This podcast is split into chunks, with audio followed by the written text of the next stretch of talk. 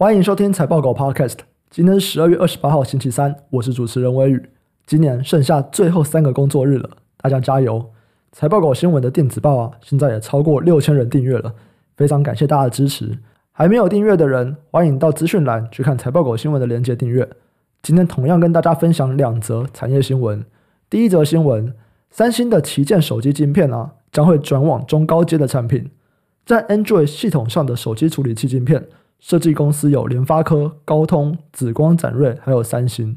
如果我们根据第二季手机出货量来推估，那这边的市占率，联发科三十九趴，高通二十九趴，苹果十四趴，紫光展锐十一趴，三星六趴。其中联发科它主要是出到中国智慧手机品牌，那三星呢，则是供应他们自家的商品。但是三星自己研发的手机处理器晶片啊，这几年在市场的评价都不太好，它有良率还有发热的问题。除了欧洲市场，他们自己的旗舰手机有搭载以外，其他地区啊都是使用高通的处理器。DigiTimes 报道，三星最新款的旗舰系列手机将不再使用他们自家的晶片，而是改全部采用高通晶片。这表示三星已经不再将自己的处理器定位成旗舰产品，而是转往中高阶甚至是中阶的市场。这个策略会回避了与高通直接竞争，但未来会变成跟联发科竞争。这边的概念股有手机品牌。还有手机 CPU 晶片设计。第二则新闻，在云端服务的增速放缓下，特定产业的云端服务啊，它是可以受惠的。微软还有 Crosstrack 他们都在电话会议中提到，企业 IT 的预算开始面临到压力了。那在云端服务方面，微软的 Azure 还有亚马逊 AWS 的营收，他们的增速也都在放缓。可是，在一些特定产业下，云端服务的表现却很不错。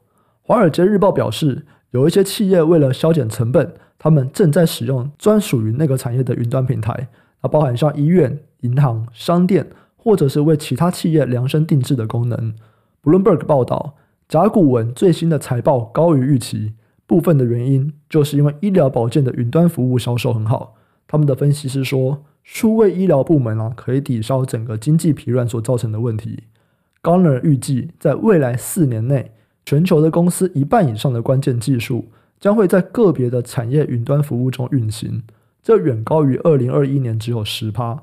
对于像 Microsoft、甲骨文、IBM 还有 Salesforce 等大型的云端供应商来说，随着云端销售开始放缓，他们接下来可能会去找特定产业的云端服务来提供新的成长动能。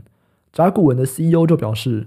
为个别产业所打造的技术啊，通常会优于通用所有人都可以使用的技术。例如，一家大型制药公司，他们如果要将新疗法推向市场，这个需求就跟电信公司要发送讯息的需求不同。这边的概念股就有资料中心，还有云端运算。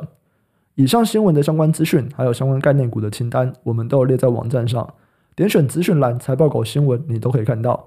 也可以透过这个链接订阅“财报狗新闻”。我们每天都会帮你整理产业动态，还有最新消息寄到你的信箱。等一下七点，我们会跟家族办公室的投资长 Stanley 讨论指数投资。待会七点见，拜拜。